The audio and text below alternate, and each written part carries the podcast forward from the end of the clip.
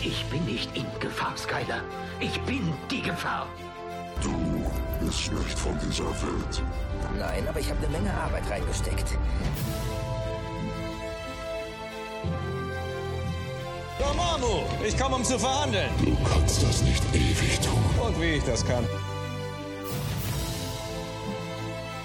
Du kannst nicht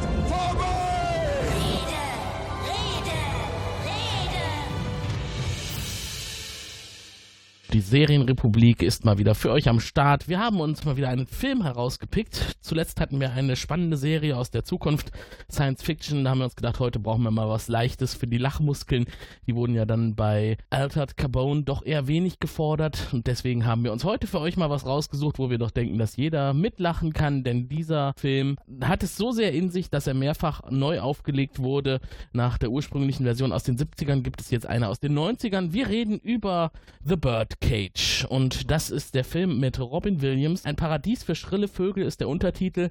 Und einige schrille Vögel habe ich mir heute an Bord geholt. Hallo nach Frankfurt an den Olli. Hallo zusammen. Ich hoffe, du bist verrückt genug und wild genug für einen Film wie den heutigen. Auf jeden Fall. Dann bauen wir die Bühne auf und du kannst schon mal die Perücke aufziehen, während ich den Tobi frage. Hallo Tobi, willkommen zurück von deiner Seereise. Ja, hallo ihr beiden, da sind wir wieder. Herrlich. Das ist schön, dass du nicht untergegangen bist. Es war kurz davor. Wir haben es überlebt. Das ja. hoffe ich doch mal. Dank des Captains, der uns alle hervorragend gerettet hat. Ja, wir hatten ja Anfang des Jahres das Traumschiff als Podcast bei uns und hatten damals schon angekündigt, demnächst geht einer von uns auf hohe See, auf Seereise. Das warst du. Dann sag doch mal, wie war es denn? Schön. Das war zu erhoffen. Also, wenn es jetzt furchtbar gewesen wäre, dann wäre das bestimmt bei dir nicht die zehnte Seereise gewesen. Das war, ich weiß, das war mehr als die zehnte. Nein, das Schöne war, wir sind ja bei Minustemperaturen in Köln abgeflogen und bei drei Grad plus auf Mallorca gelandet. Dann ging es aufs Schiff, sind wir so ein bisschen rumgefahren, mehr Richtung Süden, wurde es auch immer wärmer. Und auf der Fahrt Richtung Norden durfte ich mich dann auch mal übergeben. Ich weiß nicht, ob das drin bleibt, ob du es rausschneiden möchtest. Natürlich bleibt das drin. Bei der Massage musste ich kotzen. Also es lag nicht an der Massage, sondern am Seegang, der für... Hm. Ich bin ja ein hartgesottener Seebär, außer wenn es ums Wackeln geht, da bin ich doch eher eine Pussy, was wiederum auch zum Film heute passt. Und nein, es war eine sehr schöne Reise. Was ich bis heute nicht bekommen habe, ist die Handynummer des Kapitäns. Oh, das ist bedauerlich. Das ist, das ist wirklich Unüblich eigentlich auch, oder? Ja, durchaus. Und ich habe wirklich alles dafür getan, aufzufallen, weil es war ja, wie wir alle wissen, über Karneval.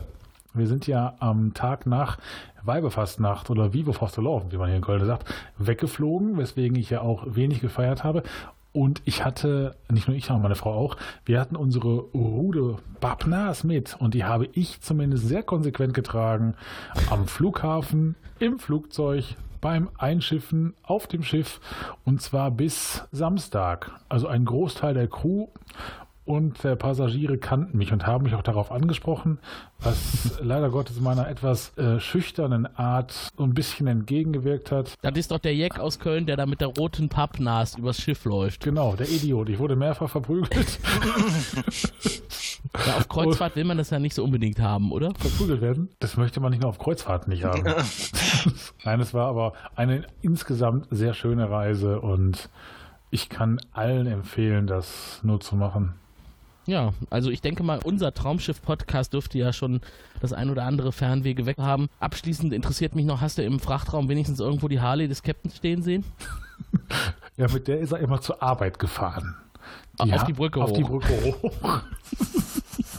Ja, das ist doch mal ein Rockerkapitän. Ja, das war schon Ja, wunderbar. toll. Schön, dass du wieder da bist. Rechtzeitig danke, danke. heute zu unserem Podcast. Äh, Olli und ich sind froh, dass unser dritter Mann wieder an Bord ist. Hey, An Bord außerdem, die Film- und Serienrepublik hat Nachwuchs bekommen. Jawohl, gestern süß. am, äh, wir nehmen heute am 19. März auf, am 18. März zu australischer Originalzeit, 19. März, weil die ja 10 Stunden vor uns sind, wurde Frell, der Podcast, veröffentlicht. Das ist ein Podcast der Film- und Serienrepublik, der sich ausschließlich mit der Fernsehserie Farscape beschäftigt. Und da das ja umfangreich ist, 88 Folgen insgesamt, über die man da sprechen kann, hochgerechnet wird das fast drei- Jahre dauern, bis wir damit durch sind, haben wir uns gedacht, das machen wir als Ausgliederung, aber unter dem Dach der bewährten Film- und Serienrepublik und diese wiederum unter dem Dach des Podcast-Imperiums mit den segnenden Händen des Imperators über uns, kann das ja nur gut gehen. Hört doch mal rein, wenn euch Farscape interessiert oder wenn ihr noch nicht davon gehört habt. Auf unserer Homepage gibt es einen, ich gebe zu, noch recht rudimentären Bereich dazu, aber dank unseres Technikchefs funktioniert das auch inzwischen alles recht gut. frell.eu einfach mal aufrufen, schauen, was es da so zu sehen gibt. Auf jeden Fall schon eine Episode im Schweiß unseres Angesichtes produziert. Und ich sag mal so, ich glaube, kein Podcast, den ich jemals geschnitten habe, hatte so viele Schnitte wie dieser. Ihr beide könnt das bestätigen. Ich habe sie zumindest gesehen, ja. Und, aber hat Genau. sich sehr hervorragend Ja. angehört. Das wird ja heute nicht nötig sein, denn die Serienrepublik ist ja voll aufeinander eingespielt. Wir wurden gefragt, was es mit der fehlenden Episode zum Jahresanfang auf sich hat. Ja, da könnte noch was kommen in der nächsten Zeit. Wir äh, arbeiten noch daran. Das war ein Podcast auch über einen Film, über einen britischen Film. Eines Tages kommt er. Lasst euch überraschen. Wir haben ihn in der Schublade und irgendwann ziehen wir ihn überraschend raus. Und dann bin ich mal sehr gespannt, wie darauf die Reaktionen sind. Momentan passt es zeitlich noch nicht so ganz. Äußere ich mich mal ominös dazu. Bei der Debatte um MeToo muss man sehr vorsichtig sein mit wir überraschend Ja, raus. äh, ungefähr so. Äh, passt aber auch zu unserem heutigen Thema. Womit wir beim Thema wären. Äh, heute kommen ja einige schrille Vögel raus und treten auf die Bühne. Wir haben heute The Birdcage, ein Paradies für schrille Vögel als Thema. Und da würde mich doch mal sehr interessieren. Olli, kannst du was über den Inhalt sagen? Also, um was geht's bei The Birdcage? Die Geschichte spielt in Miami, genau genommen in Miami Beach, äh, South Beach. Und zwar haben da zwei Schwule einen Drag Club.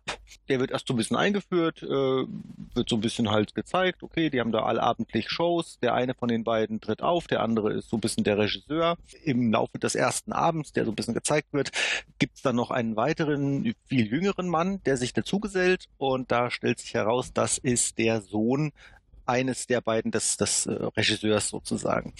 Und der möchte heiraten. Man hat wohl da seine zukünftige Ehefrau noch nicht kennengelernt. Die wollen wir jetzt aber kennenlernen. Da wird es ein Treffen geben und zwar auch mit den Schwiegereltern. Die Schwiegereltern, und das ist jetzt, jetzt kommt der Witz am Film. Die Schwiegereltern sind äh, erzkonservativ, er Senator, äh, US-Senator, erzkonservativ und da äh, treffen dann eben die Erzkonservativen und das, äh, das homosexuelle Paar, das den Drag Club äh, betreibt, die treffen da aufeinander und äh, weil gerade Wahlkampf ist etc. pp. überredet der äh, Sohn äh, seine seine Eltern dazu eben sich zu verstellen, sich nicht äh, offen äh, dazu zu bekennen, äh, was sie tun ähm, und und wer sie sind, sondern eben das alles so ein bisschen zu kaschieren und so zu tun, als seien sie ein ganz normales in Anführungszeichen äh, eine ganz normale Familie und äh, ja, das bringt dann den ein oder anderen äh, Kniff mit sich, was man da machen muss. Man die Wohnung umräumen und ähm, ja, und das gibt dann halt eine lustige Geschichte, das kann man sich denken. Und da ist man, wenn man den Film noch nicht gesehen hat, doch sehr gespannt, wie das ausgehen könnte nach dieser äh, Erzählung. Denn das Ehepaar, das da den Nachtclub betreibt in South Beach, das ist ja auch nicht so ganz unkompliziert. Dazu später mehr, denn das sind sehr spezielle Persönlichkeiten, mit denen wir da zu tun haben. Tobias, ähm, ist ja jetzt schon wieder ein paar Jahre her, dass dieser Film produziert worden ist. Kannst du uns ein bisschen was dazu sagen? Wann war das denn und wer hat da mitgespielt? Solche Dinge. Gerne. Der Film The Birdcage im Original, im Deutschen noch mit dem Untertitel Ein Paradies für schrille Vögel, ist aus dem Jahr 1996 und wie du ja anfangs auch schon erwähnt hast, ein Remake äh, eines original französischen Films, ich glaube von 1978. Die Regie führte Mike Nichols, das Drehbuch stammt von Elaine May, die Musik stammt von Steve Goldstein und Steven Sondheim, der ein sehr bekannter äh, Musical-Komponist ist, was ich so gar nicht äh, genau wusste. In den Hauptrollen sind Robin Williams, Gene Hackman, Nathan Lane, Diane, West, äh, nee, Diane Weist, muss man aufpassen, nicht West, sondern Weast, Dan Futterman, Callista Flockhart, Hank Azaria und Christine Baranski. Das ist doch mal eine Auflistung von Namen, die man kennt. Auf jeden Fall. Das Original von 1978, La Cage au Foll, auf Deutsch hieß das ein Käfig voller Narren. Das war damals nicht so erfolgreich, obwohl es, wie ich finde, auch sehr sehenswert ist.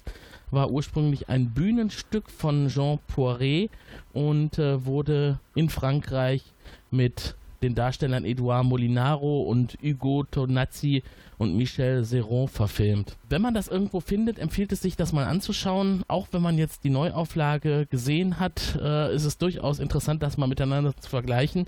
Im Hinterkopf sollte man dann behalten, tatsächlich, dass die Originalversion damals bei den Kritikern nicht sehr gut angekommen ist und die Neuauflage von 96 in den Kritiken hochgelobt wurde, sogar für Oscar nominiert wurde. Robin Williams, Gene Hackman, Nathan Lane, Diane West, die haben alle den Screen Actors Guild Award gewonnen und Gene Hackman und Diane West, West hast du eben gesagt, ne? Erhielten den ja, West, ich würde sie West nennen. Genau. Erhielten den Blockbuster Entertainment Award. Auch für The Birdcage. Ja, und da sollten wir doch jetzt mal voll einsteigen in die Handlung. Der Film beginnt am Anfang erstmal mit einer langen Kamerafahrt auf den Nachtclub von vorne. Und was mir da direkt aufgefallen ist, wollte ich euch dann auch mal fragen, ob ihr das auch seltsam fand.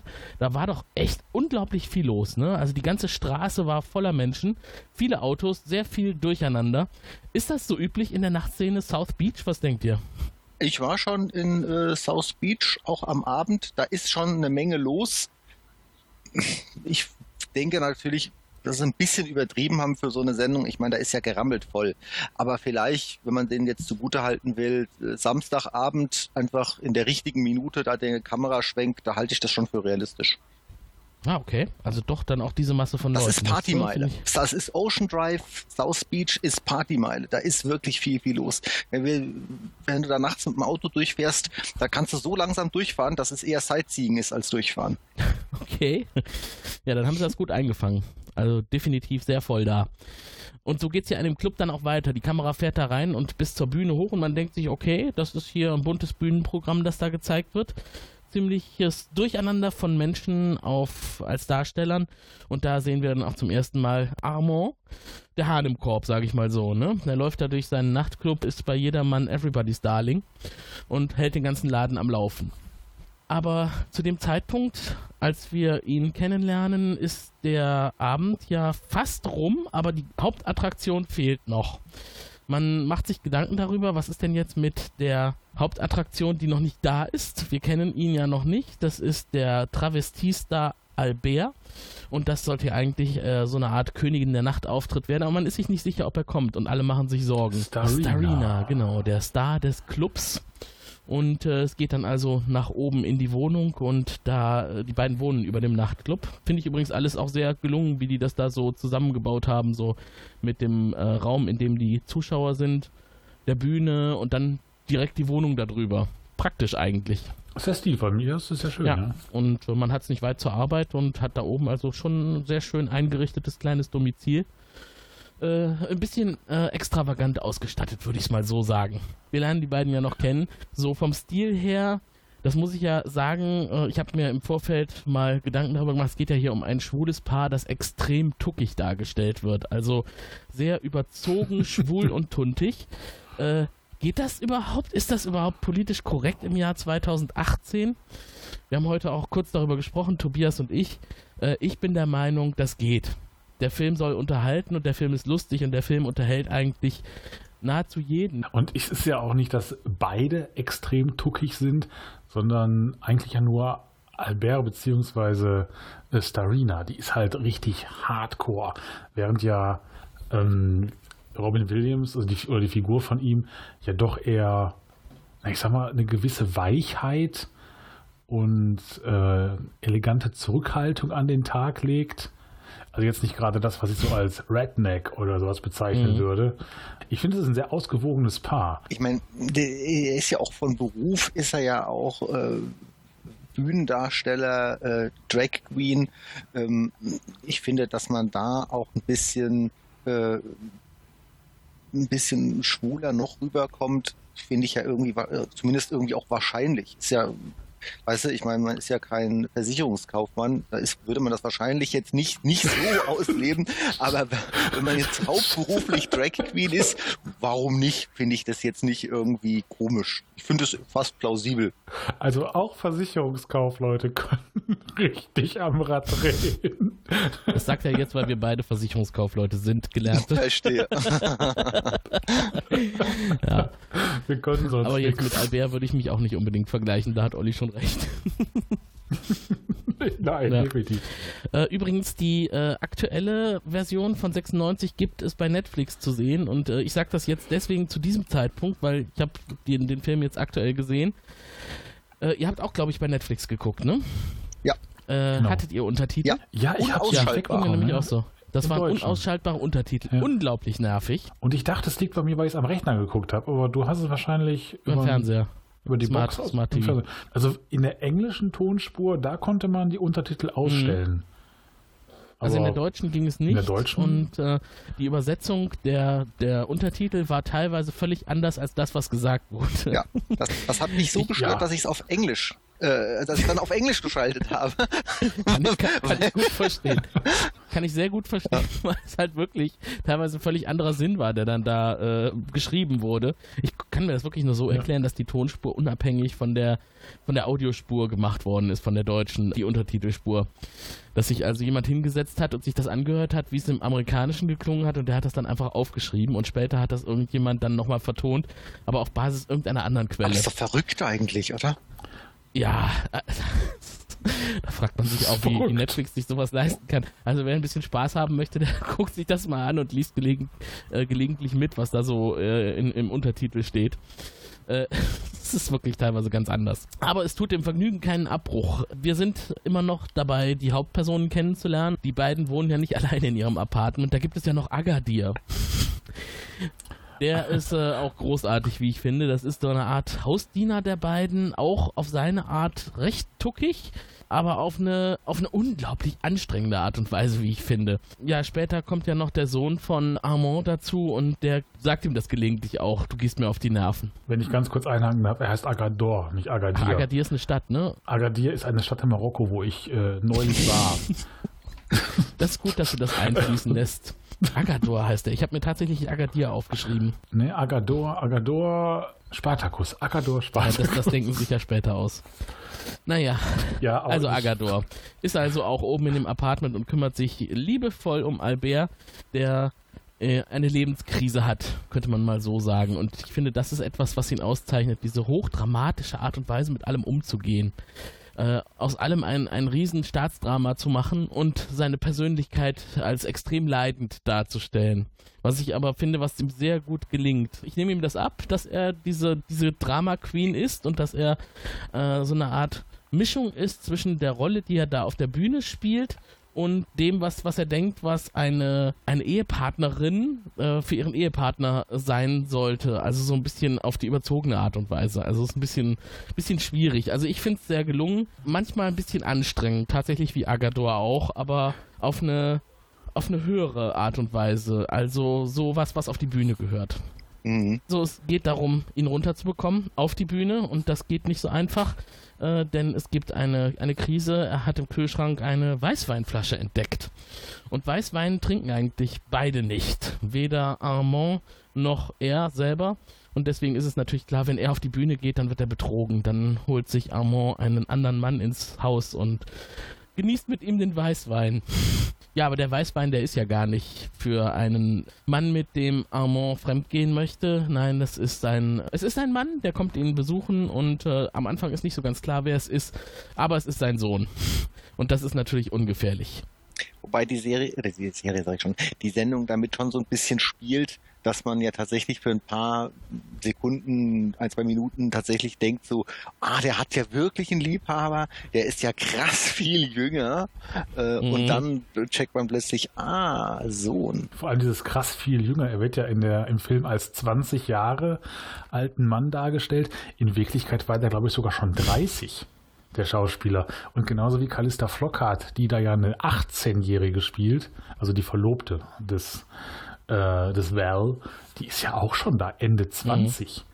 Also das finde ich schon. Ich habe mich tatsächlich gefragt beim, beim Schauen, ob man den jungen oder ob man jungen Schauspielern nicht zumuten kann, irgendwie in so einem Film mitzuspielen. Also dadurch, dass jetzt da wirklich ein paar richtig große Hollywood-Schauspieler dabei waren, wie Robin Williams oder Gene Hackman, äh, hat das für mich so ein bisschen den Anschein gehabt, die haben sich das als Hobbyprojekt zusammengestellt, diesen Film. Also die Leute genommen, mit denen sie gerne die Sache machen wollten. Ich meine, ist ja auch nicht so ganz einfach, wenn man permanent seine Persönlichkeit komplett verdrehen muss. Ich meine, gut, das ist natürlich auch der Job von Schauspielern, aber ich sag mal so, die Rolle der, der Drama Queen des Albert ist natürlich auch nicht so einfach, ne? Also das permanent durchzuhalten.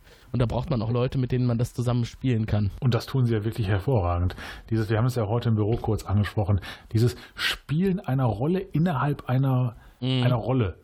Das ist ja auch, wenn sie sich dann irgendwann, wenn das Treffen angebahnt wird zwischen den Schwiegereltern des Well und halt seinen Eltern und sie dann versuchen, ein normales Paar zu mhm. werden, oder sich wie ein normales Paar darzustellen, also wie Männer halt so sind, ne? beim Butterbrot schmieren, Männer schmieren. Mhm. Oder geh mal drei Meter und dann da, da, da musst du ja. Und das fand ich, also ich fand es sehr amüsant. Ich, ich weiß nicht, ob, ob das nicht vielleicht dezent übertrieben war. Ich habe mich so ein bisschen erinnert gefühlt an diese alten Klamotten, die früher in Deutschland auch gedreht wurden, hier Charlies Tante oder so.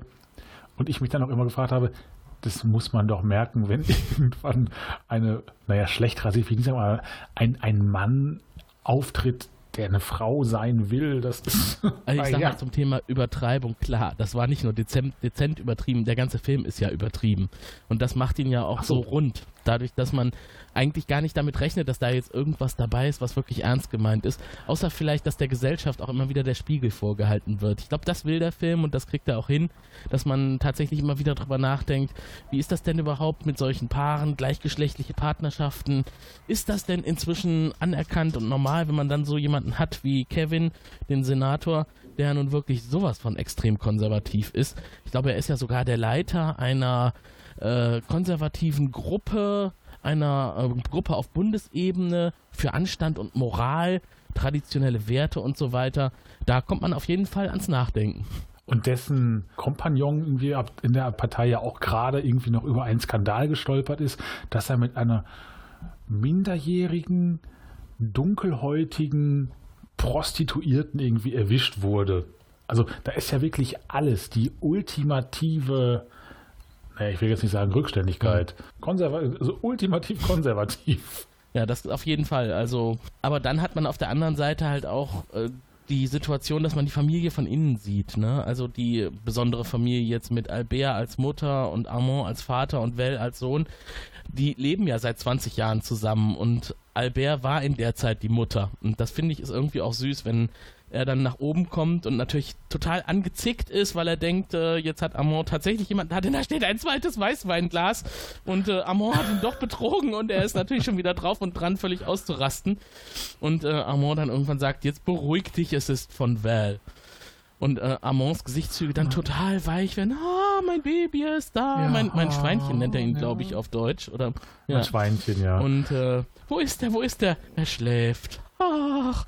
Und dann geht er halt rüber und das fand ich auch total so ein bisschen, süß, ja, ich finde so ein super, kleines super Baby hingekriegt, oh, ähm, ja. dass er dann da in das Zimmer geht und dann schläft Val da und, und diese, er ist halt einfach Mutter in dem Moment und sammelt erstmal die Klamotten auf und geht raus und wirft nochmal einen Blick auf ihn, bevor er dann die Tür hinter sich zuzieht. Also das, äh, ich, das hat mir sehr gut gefallen. Aber diese, diese friedliche find, Atmosphäre bleibt ja nicht lange. Nein, das ist richtig. Herrlich. Denn er will heiraten. Oh Gott, wie kann er den beiden das heiraten? Antun? Und das ist dann natürlich auch wieder wie bei äh, Julia und äh, Romeo, dieses, diese extremen Gegensätze halt, ne? Wobei man natürlich auch bei der, bei den Eltern von, von äh, dem Mädchen, ich, ich habe ein unglaublich schlechtes Namensgedächtnis. Kevin heißt der Vater, das habe ich mir aufgeschrieben. Die Mutter hat hier auch einen Namen, also er wird zumindest nicht so oft genannt. Äh, Barbara, Barbara Keeley. Wir können, der Senator. Der ja. Senator. Nennen wir sie Barbara. Äh, und auch da, die haben natürlich auch alle eine Familie mit Werten, Ach, nach denen sie leben. Sorry, das muss ich jetzt noch mal nachhaken. Weil die Tochter wird Barbie genannt. Äh, es ist Barbara Keeley und die Mutter ist Louise Keeley. Und der Vater ist Senator Kevin Keeley. Na, auf jeden Fall sind die in einer komplizierten Situation, ne? Denn da ist ja gerade äh, genau. jemand anders erwischt worden, wie du eben schon erzählt hast. vor der Presse. Und auch da sind dann auch so Slapstick-Elemente, wenn halt der Senator äh, durch den Garten, durch den Apfel- oder Obstgarten auf einmal durchs Fenster reinkommt und dann wieder über denselben Weg Ja, abhauen will und dann da die ganze Presse und er dann quasi eine Pressekonferenz Das auf war der so Leiter. großartig. Vor allem, er kommt ja erstmal durch das Fenster rein und dann beraten sie sich halt, ne? Und dann stellt sich heraus, ja, wir, wir äh, können hier nicht bleiben, weil das die Presse belagert das Haus. Die wollen ja jetzt wissen, was hier mit mir los ist.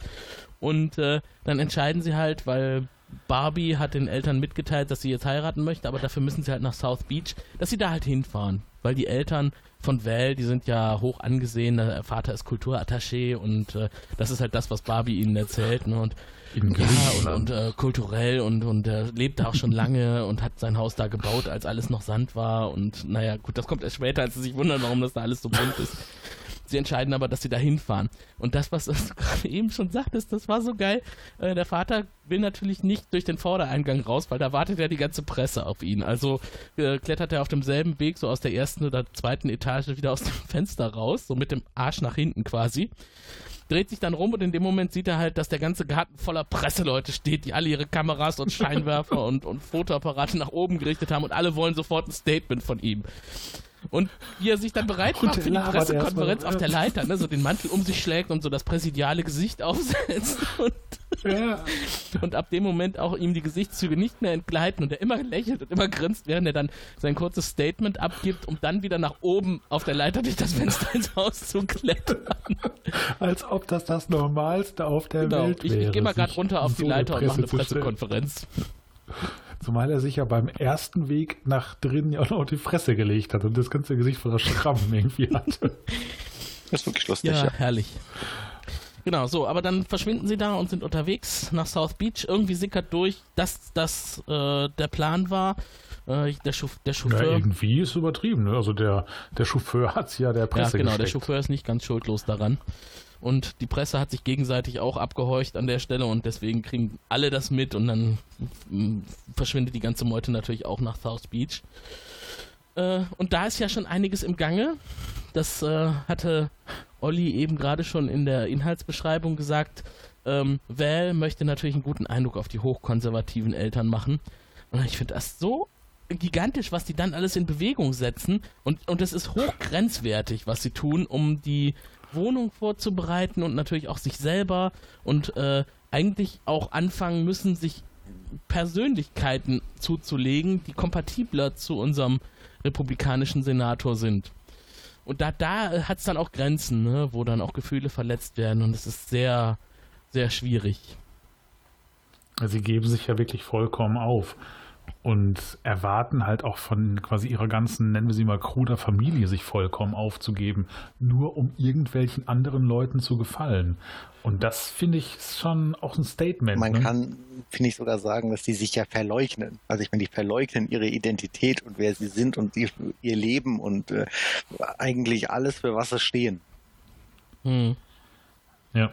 Es gibt da so eine Stelle, an der äh, Armand sagt, ich habe 20 Jahre gebraucht, um mich so weit zu entwickeln, dass mir egal ist, was die Gesellschaft von mir denkt. Äh, mich loszulösen aus den Erwartungen anderer an mich. Und ich sehe es überhaupt nicht ein, dass ich das jetzt für, für ein republikanisches Arschloch, wenn irgendwas äh, Derbes sagt, er dann äh, wieder aufgeben soll. Und das muss er ja tatsächlich tun. Ne? Ich meine, er, er macht es zuerst nicht. Also er lässt Val auflaufen und äh, denkt dann aber auch nochmal drüber nach und dann entscheidet er sich halt schon irgendwie dafür, dass ihm das Glück seines Sohnes es wert ist, mal für einen Abend seine Ansichten über Bord zu werfen und auch, und das ist halt schon so das Krasse dran, Armand ziemlich zu verletzen und äh, vors Gesicht zu stoßen. Denn, denn, Ja, er hält ihn ja, er hält ihn ja nicht für in der Lage, sich quasi in Anführungsstrichen normal zu verhalten, ne? Dass man halt das Tuckige bei ihm quasi nie unterdrücken kann. Und in einer gewissen, ich weiß nicht, schämt er sich für ihn oder? nee, das glaube ich nicht. Das glaube Ich ich, glaube, er auch liebt ihn weil Er sehr. versucht ja auch immer ihm klarzumachen, die Liebe genau. Und das finde ich ist eine absolute Zerreißprobe für die Ja, beiden. natürlich. Also ich weiß nicht, wie oft äh, verschwindet Albert aus der Wohnung und, und haut irgendwohin ab, wo ihm dann Armand wieder hinterherlaufen muss. Ständig, oder? Mhm. ja. Das kommt Ja. häufiger vor, ja. Ähm, aber auch mit Recht, finde ich. Also er braucht dann halt den Freiraum, um sich, äh, um sich zu ordnen und, und zu verarbeiten, was da mit ihm passiert ist. Aber auf amüsante Art und Weise. Also der, der Film hat wenig Stellen, wo man das Gefühl hat, der ist jetzt wirklich ernst und äh, ich muss jetzt hier, ich krieg jetzt hier mit der moralischen Keule als übergezogen. Man hat eigentlich die ganze Zeit so ein bisschen das Schmunzeln im Gesicht. Auch, auch bei den komplizierteren Szenen. Weil es halt wirklich so lustig dargestellt ist. Ich meine, so dieses übertriebene, äh, dieses übertriebene, dievenhafte, damenhafte Verletztsein, klar, einerseits denkt man, gut, das ist jetzt anstrengend und schwierig auch für ihn, aber für uns ist es halt hauptsächlich lustig auch so, so Situationen dann halt, wo Amon ihm hinterherläuft und sie sind dann vor ihrem Lieblingsrestaurant und genau vor dem Lieblingsrestaurant hat er dann den Schwächeanfall, ne? und singt zusammen, um dann an ihren Tisch sich noch hochzuschleppen, um vom Kellner dann das Übliche serviert zu bekommen und wieder durchatmen zu können. Ja, und wie sie halt dann, dann wirklich versuchen, wie gesagt, diese Männlichkeit äh, zu üben. Ne, was wir ja schon anfangs hatten. So, schmiede mal ein Butterbrot und dann, nein, du musst schmieren. Männer ja, sie schmieren. müssen das ja im Grunde jetzt und üben, weil äh, Armand sollte ja, äh, Albert sollte ja ausquartiert werden. Und das hat ihn so verletzt, dass ähm, Armand dann irgendwann gesagt hat, ich habe ich hab echt ein Problem genau. damit, dass die beide mit A anfangen. Ich verwechsel ständig Armand und Albert. Ähm, aber dass er, dass er ihm dann halt Geht entgegenkommt, nein, du musst natürlich nicht weg. Du spielst jetzt einfach den, den Onkel von Val.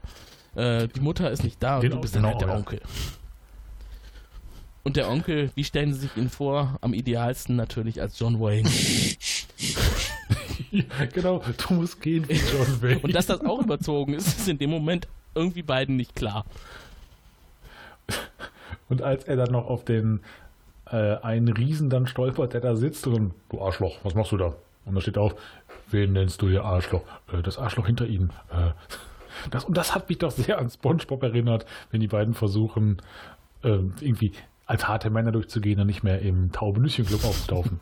Ist der John Wayne so komisch gegangen? Hat er so ein Bein nachgezogen? Ich muss sagen, ich habe gar keine Ahnung, wie John Wayne gegangen ist. Also breitbeinig. Der war Reiter, der hatte ja immer O-Beine, ja. ne? Also bonk, bonk, bonk. Und mit jedem Schritt klackerte und klingelte alles an ihm, weil er ja so viel Gebamsel am Gürtel hängen hatte. Und so diese, dieses breitbeinige nach stundenlangem Reiten, das, das war so das typische John Wayne-mäßige. Aber dass er jetzt gehinkt ist oder ich so. Ich glaube auch, John Wayne ist so der Prototyp des amerikanischen ja. Mannes, zumindest aus den 40er und 50er. Ja, ja, genau, weil er ist ja auch als, als äh, der Mann überhaupt schlechthin bekannt und Amerikaner definieren ja auch Männlichkeit über die Größe von Testikeln. Und die mussten dann halt auch frei baumeln irgendwo bei John Wayne. Verstehe. Auf einem Pferd hingen sie links und rechts für Sattels runter. Das ist auch der Grund dafür, warum Männer heute in der U-Bahn und in der Straßenbahn gerne so breitbeinig sitzen. Das ist ja auch. Weil sie alle große Testikel genau, haben. Weil da muss Luft. Okay, wir kommen vom Thema ab. wir, wir, üben. Lass uns das noch kurz. Armand hat sich John Wayne zum Vorbild. Äh, Albert, verdammte Hacke! Albert hat sich John Wayne zum Vorbild genommen. Äh, es funktioniert nicht wirklich gut, wie ich finde, aber es gibt ja einen Alternativplan, denn Val, Val ist wieder nicht sehr begeistert davon, dass Albert das jetzt doch übernehmen möchte. Also kommen sie auf die Idee, Val ist ja irgendwann doch auch mal von einer Mutter geboren worden. Das letzte Mal hatten sie mit ihr vor 20 Jahren zu tun. Aber. Also quasi nach der Geburt verpisst, genau, ne? Aber äh, die kann jetzt auch mal was für das Glück ihres Sohnes tun. Und äh, deswegen nehmen sie Kontakt mit ihr auf und ja, bitten sie bei der ganzen Aktion zu helfen das fand ich ja ein bisschen komisch und das habe ich auch, ist vielleicht die einzige Stelle im Film, die ich jetzt so ein bisschen merkwürdig fand nicht nachvollziehbar oder wie auch immer. Also, ich meine, dass er den Sohn erzogen hat, finde ich völlig in Ordnung, alles super. Aber dass jetzt der Sohn 20 Jahre alt wird und nie sagt, ich würde jetzt gern mal meine Mutter kennenlernen. Ich meine, die wohnt offensichtlich nur 15 Autominuten entfernt das, das, das finde ich irgendwie, das finde ich unglaubwürdig. Oder, oder kann es mhm. da irgendeinen Grund geben, warum jemand sagt, ach nee, Mutter, nö, interessiert mich nicht. Äh, was, äh, Mutter, muss ich kurz mal, was, was war nochmal Mutter gewesen? Ach so, das, nee, nee, interessiert mich nicht. Mhm. Ja, du hast recht. Das ist ein bisschen unglaubwürdig. Er kennt halt nur Männer. Das finde ich unplausibel. Ja, ja, ich glaube, das ist wirklich ein bisschen unplausibel. Aber wir wissen ja nicht, was die Mutter gemacht hat. Die hat ja ihre Karriere aufgebaut. Und vielleicht hat sie einfach in der Zeit auch nicht wirklich Zeit für ihn gehabt oder hat mal da den Kontakt hergestellt.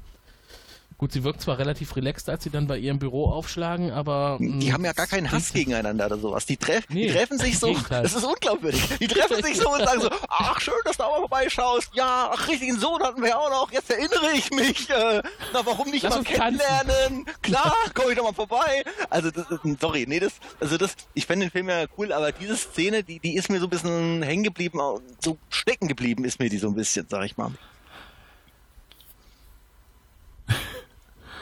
Dieser Ausbruch an Emotionen, mein Gott. Aber äh, ganz als sie anfangs halt bei der Mutter waren und noch bei, äh, im Sekretariat saßen an der Empfangsdame, habt ihr gesehen, was die das Empfangsmädchen für ein Buch Nietzsche. gelesen hat? Mhm. Nietzsche. Das ist genau das, was ich da auf jeden Fall erwartet hätte. Ja, nicht wirklich. Von so einer wasserstoffblondierten. Das ist Mhm. Genau. Und sie hat ja auch noch hinterher, wenn sie wieder mal eingeblendet war, während Albert dort mit, seinen, mit seinem lustigen Gewand äh, saß, auch noch Notizen gemacht. Also sie scheint Nietzsche wirklich sehr intensiv gelesen und verarbeitet. Vielleicht war es eine Studentin haben. auf einem studentischen Nebenjob. Das kann Mhm. natürlich sein. So sah sie nicht aus. Naja, gut, aber ich finde nicht nur, dass die 20 Jahre nicht gereicht haben, dass die Mutter mal Kontakt mit ihrem Sohn aufgenommen hat.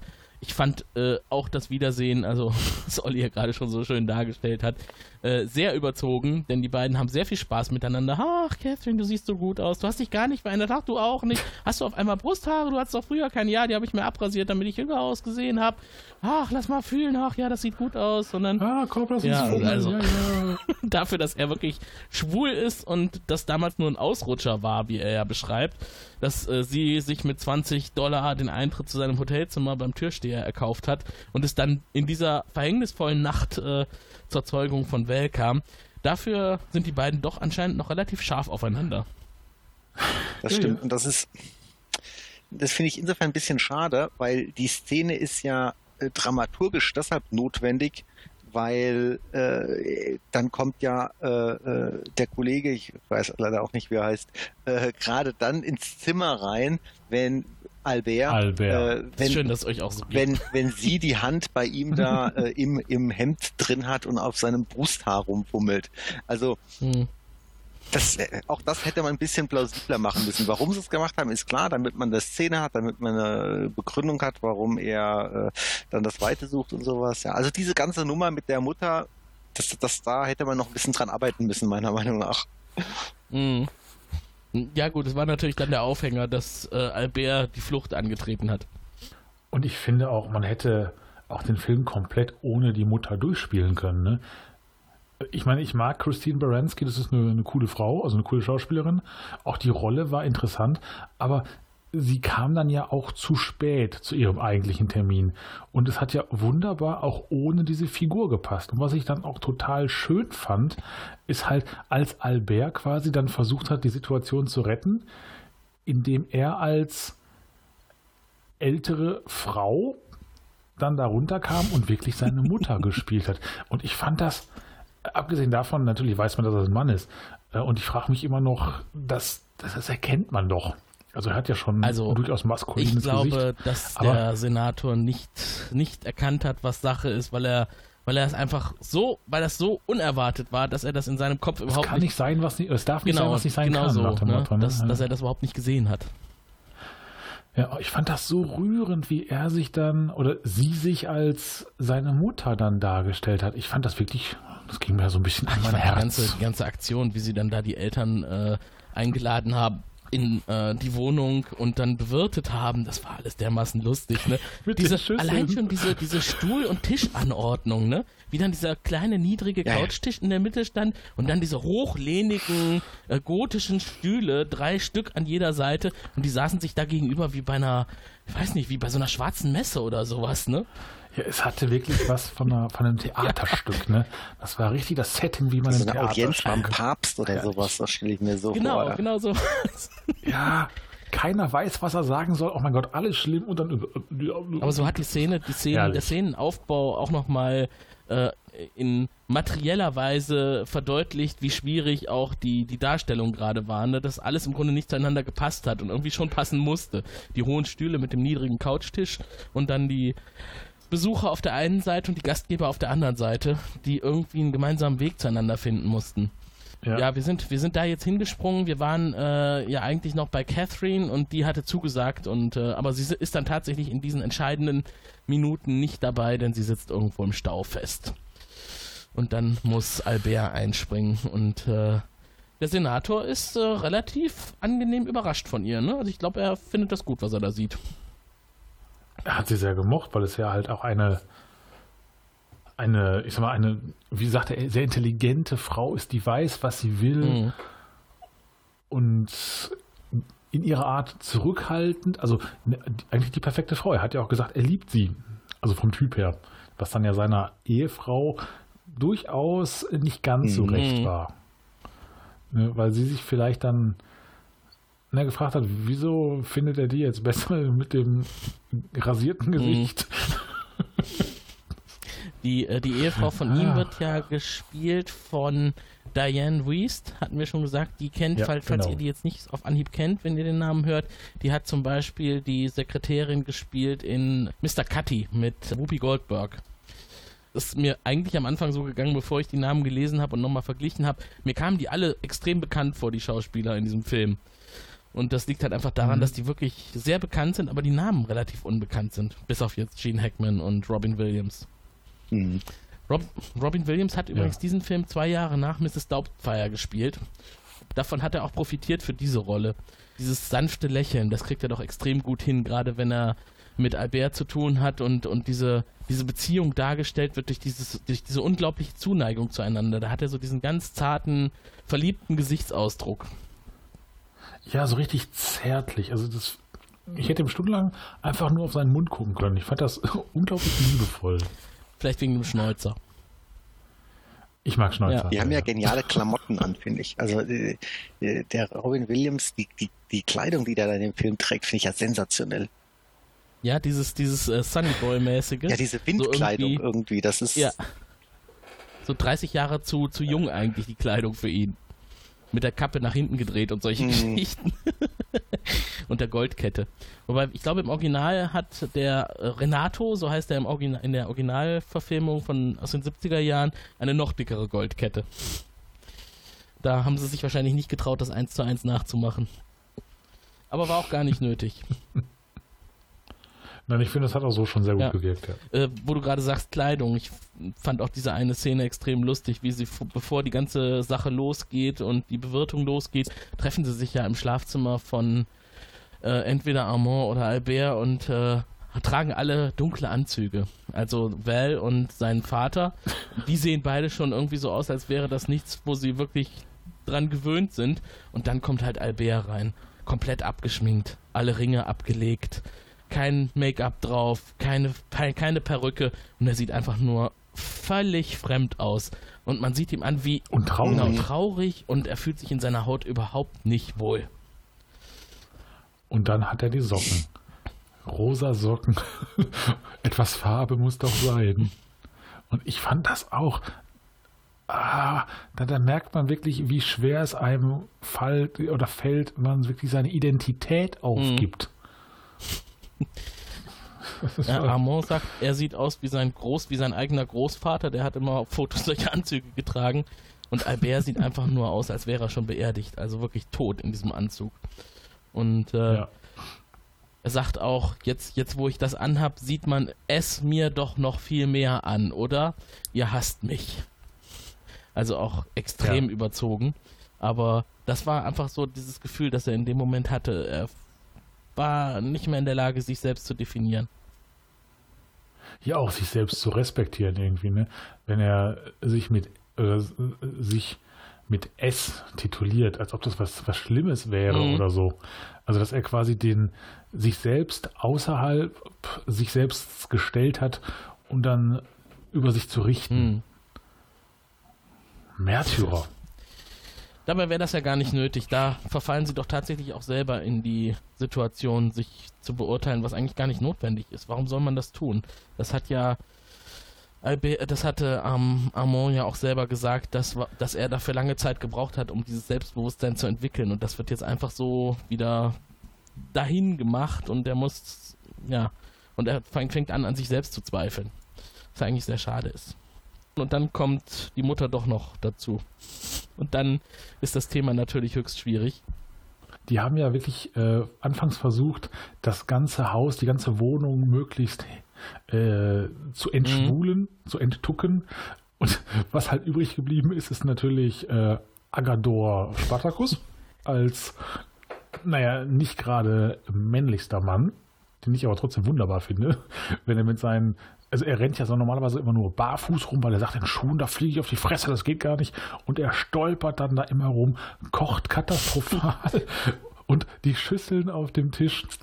Naja, das ist wohl dann noch ein Überbleibsel aus Griechenland mit den Knaben, die Bock oder mit äh, Figuren, die Bock springen. Brille. Das sind doch Männer, das sind doch Knaben. Und dann holen sie die Brille und dann rennt Albert in die Küche, holt die Suppe und klatscht dann schnell die Suppe rein, damit man bloß nicht die, was mögen die Knaben dort wohl tun? Das ist eine Meeresfrüchtesuppe. Da ist, ist das ein Ei? Ja, ja, das gehört da rein.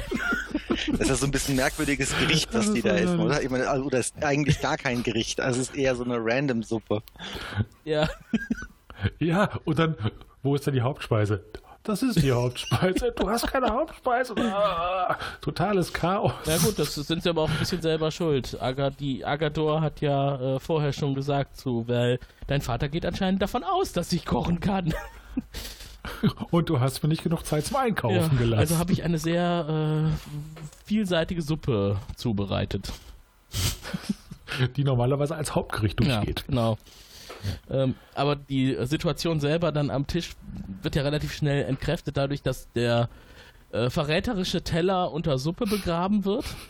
Und das ist dann auch eigentlich schon schneller fertig, als es eigentlich hätte fertig sein müssen, das Essen, denn äh, der liebe Albert hat sich inzwischen mit dem dort servierten Wein sowas von zugedröhnt, dass er sich die Flasche hat. So, den Kaffee nehmen wir drüben, während alle noch die Suppe löffeln. Und, und dann verrutscht die Perücke und alle, oh komm, wir müssen kurz auf, ins Hm. Bad. Und dann gehen sie alle aufs Klo. Ach, ist das herrlich. Wir alle so friedlich auf der Toilette. Und der Kili sitzt dann da mit seiner Frau. Ja, die fangen "Was an, sich zu hier los?" streiten. Tu, ich hatte Ja, weiß ich gar nicht während mehr. die alle dabei sind, Albert wieder zurechtzumachen im Badezimmer, sind die beiden im Wohnzimmer Mhm. alleine und äh, sind relativ ungehalten. Ja, die haben dann auch so Theorien, die sie dann da an den Start bringen. Und die einzig gute ist äh, die gespielte Ehefrau. Ja, genau. Er betrügt seine She's a Frau. Smalltown Girl oder sowas. Äh, ist dann da die, die, die, die, die Erklärung, Genau. warum sie die gute ist. Und er ist so ein fieser Europäer. Mhm. genau, die Griechen, die machen Genau, das, das wirft er ihr ja vor. Ne? Er hat ihn ja vollkommen durchschaut äh, mit seinen kleinen fiesen Anwandlungen und äh, die arme Frau. Äh, also sie hat ja irgendwie auch gesagt, sie kommt aus einer kleinen Stadt und das muss er jetzt natürlich verteidigen, weil er kommt ja auch aus einer kleinen Stadt. Ich finde, Ja, es darf nicht sein, was nicht sein Genau. kann, ne? Oder andersrum. Ich fand ein Zitat noch so göttlich, das musste ich mir auch aufschreiben. Ähm, äh, Armand sagt irgendwann, dass sich die ganze Situation im Wohnzimmer anfühlt, als würde man ein schizophrenes Pferd in eine brennende Scheune reiten müssen. Äh, Passt ganz gut, finde ich. Äh, Ein schizophrenes Pferd würde man, glaube ich, nie in eine brennende Scheune reiten können. Weiß gar nicht, das ist wahrscheinlich aus dem Original übersetzt. Ich weiß, ich weiß auch nicht, ob es aus den Untertiteln kam oder ob es gesagt wurde. Ich muss es mir vielleicht Das war in den Untertiteln sogar ähm, fast ähnlich. Also zumindest von der Wortwahl, ja, weil ich fand das Zitat auch Ja. sehr schön. Ich weiß nicht, vielleicht kommt das aus irgendeinem berühmten Film und äh, wir haben nur keine Ahnung, dass wir hier gerade Shakespeare ignorieren. Vielleicht, wenn einer unserer Hörer weiß, woher schizophrene Pferde kommen, die nicht in brennende Scheunen reiten wollen, dann schreibt uns doch. Ja, Könnten Sie uns das ja mitteilen? Ruft uns an unter Telefon 0221 570 70 70. Schickt ein Fax an 0221 570 70 71 oder eine E-Mail an info at serienrepublik.de. ja, also meldet euch, teilt uns mit, dann sind wir wieder einen Ticken schlauer. Gute Idee, Olli. Eine hervorragende Und Idee. inzwischen wird dem Ganzen nochmal die Krone aufgesetzt, denn Catherine kommt jetzt doch noch dazu. Da waren wir eben schon. Und damit ist das Kartenhaus in sich zusammengefallen. Äh, die vier anderen sind inzwischen aus dem Badezimmer zurück und dann wird quasi jeder mit jedem konfrontiert. Die Hüllen werden fallen gelassen und jeder erkennt, worum es geht. Albert ist ein Mann, er ist nicht Mrs. Coleman und das rafft der Senator relativ lange nicht, oder? Er, er kriegt das überhaupt nicht. Das ist in seinem Kopf ja gar nicht drin, dass sowas überhaupt möglich sein kann. Ja.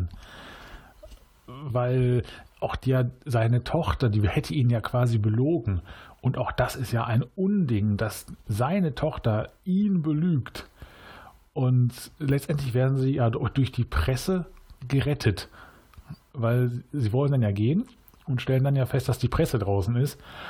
Und die einzige Möglichkeit, tatsächlich aus einem Travestie-Club rauszugehen, ist selbst zur Travestie zu werden. Ne? Wo versteckt man Aber einen bis dahin Baum? müssen, Am besten das, im bis Wald. dahin müssen sie erstmal kommen, ne? Also ich meine, sie versuchen die Wohnung zu verlassen und werden direkt von Fotografen bedrängt, dann schlagen die Tür wieder zu. Ähm, und Genau. vorher war noch äh, so eine kleine Auseinandersetzung zwischen dem Senator und seiner Tochter. Er hat ihr ja gesagt, so, Barbie, komm, wir gehen. Nein, Vater, ich bleibe hier. Und äh, sie will dann halt einfach nicht gehen und sagt, ich habe hier meine Liebe gefunden, ich werde Val heiraten und dann wirft er ihr vor, willst du eigentlich für deine Hochzeit uns alle mit in den Untergang reißen? Genau, und sie kippt ja Und dann wirklich kippt sie um. Ne? Kurzzeitig kippt sie um und geht zu ihrem Mhm. Vater. Das Fand fand ich auch enttäuschend. ich fand das sehr Mhm. enttäuschend. Also ich. Losgelöst nee, davon, ob das sie dann gehen nicht können oder gefallen. nicht. Also sie hat sich dann auf jeden Fall entschieden, doch die brave, treusorgende Tochter zu sein. Ihr Vater steht ja, vor der ihre Wiederwahl weggeschmissen. und ihre. Mutter hat ihr vorgeworfen, willst du mir wirklich das Leben zerstören? Also bloß weil sie dann halt so eine, so eine Hochzeit stattfinden lässt, die nicht standesgemäß ist. Weil die Mutter war ja vorher eh Ja, schon es so. passt ja alles nicht in deren Weltbild Ja. rein. Ne? Die Mutter war ohnehin abstrus in, Also- ihrem, in ihrem Denken. Ne? Am Anfang hatte sie ja eher noch Angst, dass die Familie des äh, Bräutigams oder des, des äh, Verlobten äh, denken könnte, dass die Familie des Senators nicht gut genug für sie ist. Weil die Ja, und dann wird ja auch noch irgendwie da kurz darüber gesprochen, äh, dass, dass es Juden Ja. sind. Ne? Keine Katholiken. Und so, nein, das sind Männer. Ja, aber es sind Hm. doch Juden. Das habe das hab ich übrigens überhaupt nicht verstanden, was das Thema Judentum jetzt so eine große Rolle gespielt hat bei dieser ganzen Geschichte. Ist das in Amerika für, mal, für Christen wirklich so ein großes Problem, äh, christlich-jüdische Beziehungen zu haben? Das weiß ich nicht, aber ich glaube, bei ihm war halt so eine interkonfessionelle Beziehung irgendwie nicht Das denkbar. unterstreicht aus meiner Sicht einfach nochmal diese, diesen erzkonservativen Charakter dieser Leute. Die Leute, die sich eben nicht vorstellen können, dass man irgendwas mit Homosexuellen zu tun hat, dass man irgendwas mit, mit Leuten einer anderen Religion zu tun hat. Die, Hm. ich denke, das war einfach nur nochmal so, äh, dass man wirklich sieht, okay, also das ist, äh, die sind konservativer geht's nicht. Hm, hm. Ja, und auch um zu unterstreichen, dass es eher äh, nicht sein kann, dass man halt verschiedene Religionen hat, als tatsächlich zu erkennen, dass hier Männer miteinander äh, interagieren. Ne, um also quasi nochmal wirklich ein oben drauf zu setzen. Ja, das passt natürlich dann überhaupt nicht in das konservative Weltbild. Aber sie erhalten wenigstens bei diesen doch so unerwünschten Personen, mit denen sie zu tun haben, Unterschlupf. Denn dem Vater geht's ja jetzt nicht so toll. Der hat ja den ganzen Abend den Scotch gepichelt, den, der ihm da angeboten wurde. Äh, hat aber auch irgendwie schon zwischendurch noch betont, ich trinke ja sonst nichts. Ja, ja, hier nimm noch ein Glas. Das war ja auch so ein Running Gag. Als es anfing mit dem Stress, brauchte er immer Schokolade. Und bei jeder Gelegenheit hat er Schokolade Ja. gefressen. Im, ne, zuerst noch bei sich zu Hause, dann im Auto und dann halt auch, als sie dann da saßen, immer noch Schokolade, Schokolade und halt Ja. Scotch. Ich fand übrigens die Besetzung dieser Rolle durch Gene Hackman auch ziemlich gelungen. Also er ist ja wirklich ein, ein ehrfurchtgebietender Typ, ne? Und er ist groß und stattlich und äh, wirkt auch schon War konservativ. toll, ja. Und, Also war eine ganz, ich fand auch, das war eine ganz grandiose Besetzung. äh, und wie dann der ganze Film endete, war sowas von unerwartet, denn sie waren ja jetzt eingesperrt in der Wohnung und Ar- Armand kam auf die Idee, ja, eigentlich kommen wir hier nur auf einem Wege raus. Und dann sieht man, wie er in seinem Nachtclub ans Mikrofon tritt und die Show anmoderiert. Und dann hüpfen da die Hüpfdohlen auf die Bühne und tanzen und singen und in dieses. Man hat gemerkt, Genau. man hat halt gemerkt, da ist er in seinem Mhm. Element. Ne, Er war gelöst, er hatte wieder dieses leicht verschmitzte und weiche Lächeln im Gesicht, nicht nur auf den Lippen, und das ganze Gesicht hat irgendwie auch gestrahlt. Er wusste genau, was er tut. Er musste sich nicht verstellen, das war genau sein Ding. Und als dann die Ladies dann die Treppe runterkamen, ich muss ja sagen, Gene Hackman im Fummel, Der ist Respekt. ganz schön groß. Das, also ich fand, das war dann eher schlecht, dass er so eine weiße Perücke getragen hat. Dadurch war er sehr auffällig, oder? Ja, aber das ist halt, ich sag mal hier, Olivia Jones, Ja. RuPaul Mhm. und sowas, das sind halt alles große Männer, die ja auch noch dann bewusst Plateaus tragen und dann unser einer, also ich bin ja auch nicht gerade einer der allerkleinsten, nur einen halben Meter. Ne? Nee, also gerade diese Endszene des Films gefiel mir sehr gut in dem Club. Das war eine tolle Atmosphäre, ne? Kurz vorher war der Senator noch eher verkniffen. Gut, das hat sich durch den Alkohol etwas gelockert und dass man sich um ihn gekümmert hat. Ja, er war extremst Mhm. locker, ne? Weil er dann irgendwie noch sagte, ah, jetzt tanzen alle, mit mir will keiner tanzen. Ich möchte nicht das einzige Mädchen sein, das nicht tanzt. Und das ist halt, steckt ein Kerl in den Fummel und er wird zur Tucke. Ja, das. Also ich könnte mir das nicht vorstellen. Nein, du hast noch nie zu Karneval, äh, ich weiß nicht, wann war es, vor ein oder zwei Jahren, das rosa Tütü. Eigentlich war das bis jetzt fast jedes Ach, Karneval. oder so, genau.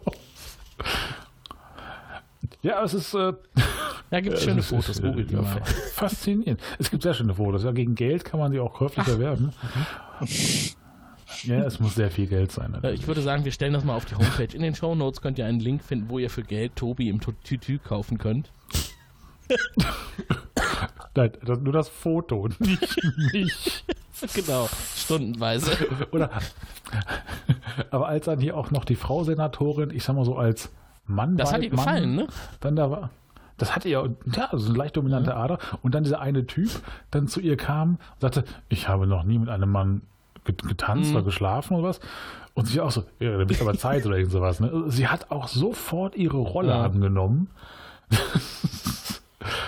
ja, was halt äh, so ein bisschen Fummel doch Ja, doch einiges. Ne? Und dann die Schlussszene finde ich auch sehr herrlich. Äh, Catherine fährt dann mit ihrem Cabrio vor und lädt die ganze wilde Bande ein, die sich durch die Pressemannschaften gekämpft haben. Keiner hat sie erkannt, ne? Der Senator hat aber, glaube ich, sogar noch einen bewundernden Blick von einem Kameramann bekommen. so nach dem Motto, oh. Ja, der hat noch so. Mhm. Also, ich habe erst nicht gewusst, hat Hab er ich ihn mich erkannt und ja. hat gesagt, lass ihn einfach mal fahren? Oder er gesagt, ja, Nee, ich glaub, Chica, letzteres. Opa. Ja, wahrscheinlich auch. Ja. Das Auto, das Cabrio stand ja direkt neben der Limousine des Senators, wo die eingestiegen sind. Und da lehnte ja der verräterische Chauffeur äh, an der Fahrertür und äh, unterhielt sich irgendwie mit Presseleuten. Und der Senator hat ihm dann so noch zugerufen, wir treffen uns an der nächsten Ecke. In seiner normalen In der- in der Stimme. normalen ne? Stimme. In 20 Minuten Ja. an der Ecke. Im Leben nicht. Nicht für eine Million Dollar, Süße, oder so. Oder so, ja, ja. Der, der Chauffeur. Der hat ihn nämlich dann auch nicht erkannt. Und dann war der Film Dann zu war der Ende. Film zu Ende. Da Ja, die extrem, letzte äh, Szene, wo sie heiraten. Na, das stimmt, du hast recht, Ja, die- große die- Hochzeit. Die Hochzeit, die gab es natürlich Ja. auch noch. Ja, ja, ja, ja, Viele ja. Tränen, Sehr hauptsächlich von schön. Wer ist denn die Mutter? Albert. Ich will es mir gar nicht vorstellen. Ja, da hatten sie ja in der Kirche so eine Zweiteilung. Auf der einen Seite eher so die konservativen christlichen äh, Damen in schwarz gekleidet mit Gesichtsschleier und auf der anderen Seite dann doch eher das wilde Publikum. Aber auch eher eine ziemlich unschwule Hochzeit. Das stimmt. Da ist man ja zum Beispiel von Sex and the City anderes gewohnt, ne? Liza Minnelli, schwule Oh, ja. Energie, Ja, bei so viel schwule Energie muss leiser Melodie Genau. auftauchen. bei weißen Schwänen. ja. Darüber könnten wir auch mal reden. Und dann eine schöne gemischte Hochzeit mit Rabbi und christlichem Priester Maseltov und sie dürfen die Braut jetzt küssen und dann Happy End. Alle sind glücklich, alle sind froh. Und der Film ist zu Ende. ja.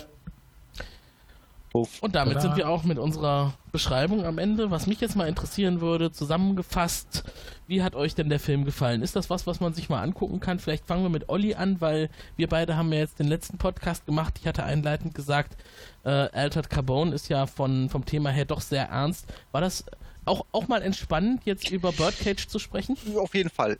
Äh, keine Frage. Ähm, also erstmal hat hat der Film mir gut gefallen. Ähm, es ist ein hochinteressanter Film aus meiner Sicht, weil er vom Prinzip eine sehr lustige Geschichte ist, aber ich finde gleichzeitig auch eine sehr traurige Geschichte.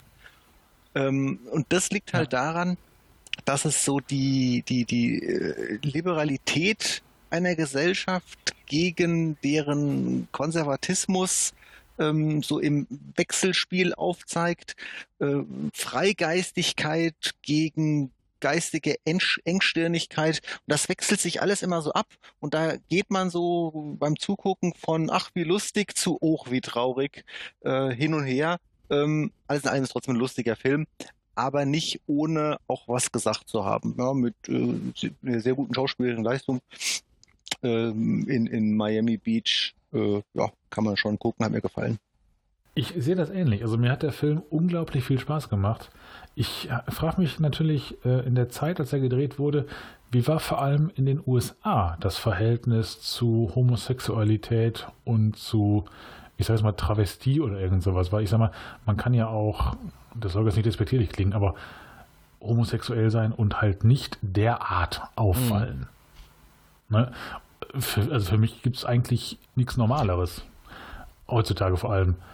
Und damals, vor 20 Jahren, war es auch noch was anderes. Und von daher, ich sehe auch, das ist eine lustige, lustig verpackte Geschichte mit einer ganzen Menge äh, auch trauriger Realität. Ähm, ja. Ich denke aber schon und bin ziemlich sicher, dass der Film äh, eins zu eins ohne Änderung heute im Jahr 2018 in den USA spielen könnte.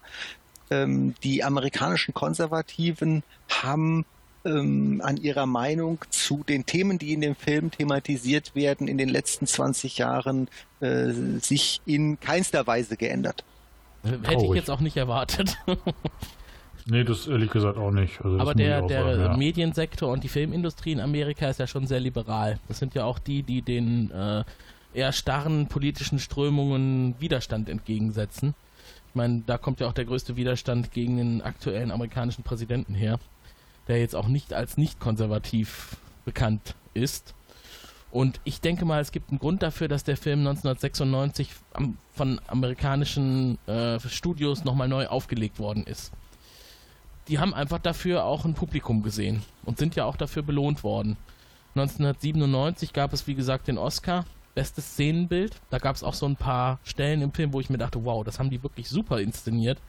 Ich weiß nicht, ist euch aufgefallen, die Szene am Hafen, als äh, Albert weggelaufen ist und Armand mhm. findet ihn das am Schiff Hafen. im Hintergrund so durchfährt. Ja, ja, ja das ist das ist wie genau. ein Bild, das ist wie, ja. ein, wie ein Bild, das im Total. Museum hängt, ist diese Szene, ja.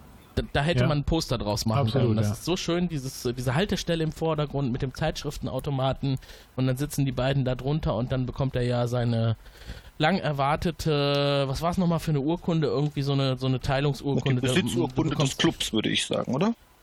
Ja, eigentlich ist das so eine ja, Partnerschaftsgeschichte, genau. dass er jeder jetzt die Hälfte des Besitzes des anderen bekommt. Mhm. Unterhaltsvereinbarung ja. habe ich mir aufgeschrieben. Also quasi wie, wie, wie das Eheversprechen, nur halt, da es nicht anders geht, in materieller mhm. Form. Das fand ich auch total, fand ich Und dann schön. aber auch das Fazit daraus, ne, dass eigentlich es gar nicht darum geht, dass auch äh, dass sie dann also feststellen, es geht eigentlich gar nicht um den Besitz. Er würde auch seinem Partner sofort 100% abtreten, äh, weil es ihm gar nicht ja. darum geht. Es geht ihm eigentlich darum, dass sie beide zusammen sind und dass sie gemeinsam ihr Leben verbringen und das ist das, was er möchte. Der Besitz ist ihm völlig unwichtig und dann merkt man also auch, dass Albert, dem das ja wichtig war und der also auch immer wieder gesagt hat in der Vergangenheit, äh, ich möchte das und äh, warum hast du das noch nicht gemacht, dass wir diese Unterhalt, ja. Unterhaltsvereinbarung äh, aufsetzen, dass ihm dann klar wird, oh, eigentlich geht es mir auch nicht um Besitz. Hm. Ja. Schön. Also für mich tatsächlich auch dieser Film, wenn ich dann äh, so in mein Fazit übergehe, ähm, eine sehr gelungene Neuauflage. Das Original, ich habe es jetzt mehrfach schon erwähnt, durchaus auch sehenswert, aber das haben die super hingekriegt. Robin Williams, ja ohnehin ein begnadeter Schauspieler, den ich eigentlich in jedem Film gerne sehe, Nathan Lane äh, war mir nicht so ganz klar, habe ich jetzt nochmal googeln müssen. Den kennen wir aus Modern Family, da spielt der Pepper, mhm. der Freund von ähm, unserem schwulen Pärchen aus Modern Family. Und äh, auch da ist er mir nicht aufgefallen, obwohl ich ihn auch da schon erkannt habe, also als Schauspieler. Ich wusste aber nicht, woher ich ihn kenne und jetzt, jetzt weiß ich es aus Birdcage. Und, äh, und aus Mäusejagd zum Beispiel, ne, wo er auch eine was ich auch ein grandioser Film Ja, also das äh, ergänzt sich alles. Also wenn man mal so ein paar Schauspieler verfolgt, die, die man gut findet, dann kann man auch schon mal über Filmschätze stolpern, die man vielleicht sonst so nicht kennengelernt hätte. Ja, und, und wie gesagt, Hank Azaria, den kennen wir ja von den Simpsons. Und äh, Christine Baranski habe ich zuletzt in The Good Wife gesehen. Mag ich auch sehr, sehr gerne. Auch jetzt, wo sie ein paar Jahre älter ist, finde ich super spannend. Das ist ja so eine sehr elegante Frau, eine sehr starke Persönlichkeit, die spielt hauptsächlich starke Frauen. Ähm, Sie hat doch, meine ich, auch bei Big Bang Theory die Mutter genau, von Leonard Hofstadter Die äh, Mutter ne? von Leonard und da spielt sie ja auch einen sehr taffen Typen. Äh, ein bisschen anstrengend. Ja. So in ihrer Art. bisschen, ja. Ja, also insgesamt würde ich dem Film auch sehr gute Noten geben. Äh, Freue mich, dass wir da heute drüber gesprochen haben. Und freue mich auch auf die nächste Folge der Film- und Serienrepublik. Wenn euch die Zeit bis dahin zu lang wird, hört doch mal in Frell den Podcast rein über Farscape oder natürlich auch in unsere Episoden von letztem Jahr. Die findet ihr nicht nur bei uns auf der Homepage oder in eurem Podcatcher, sondern auch bei NR Vision, dem Bürgermedienportal von Nordrhein-Westfalen. Da gibt es jede unserer Folgen auch zum Reinhören. Besonders schön, dass man da nochmal eine kurze Zusammenfassung lesen kann, die von den Redakteuren von NR Vision geschrieben wurde. Ja, dann würde ich sagen, verabschieden wir uns für heute. Wir hören uns demnächst wieder. Macht's gut. Bis dann. Tschüss. Tschüss. Tschüss.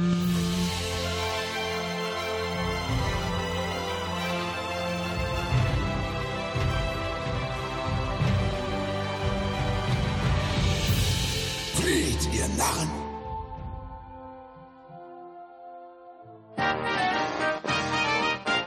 Eine Produktion des Podcast Imperiums.